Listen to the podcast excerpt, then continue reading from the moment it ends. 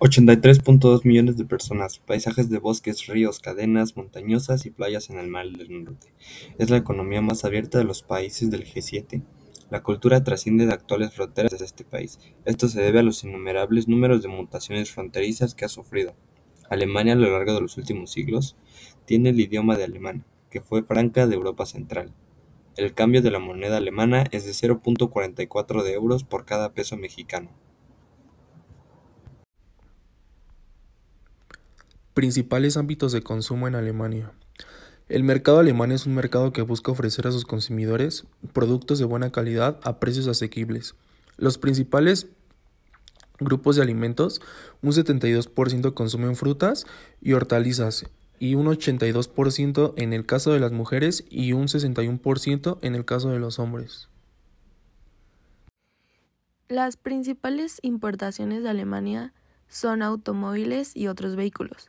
Alemania también es uno de los principales importadores en muchos sectores de alimentos, como frutas y vegetales, nueces, aceite de oliva, té, café, miel, etc. También medicamentos que consisten en productos mixtos o sin mezclar, y aceites de petróleo o minerales bituminosos. En la parte de exportaciones también las más importantes son los de los vehículos y componentes para automotores, máquinas, aparatos informáticos y electrónicos y productos químicos.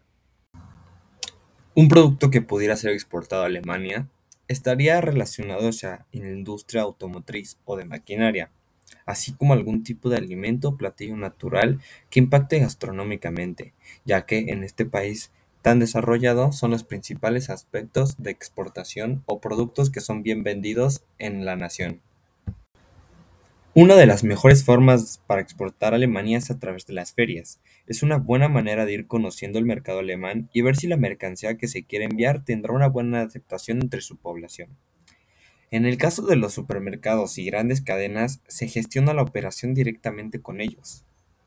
Una desventaja puede ser que el gobierno alemán no puede influir ni sobre el tipo de cambio del euro ni sobre el precio de los combustibles y materias primas, entonces tendrías que tener bien planteado la productividad del producto que vayas a exportar para que las afectaciones económicas no se vean tan reflejadas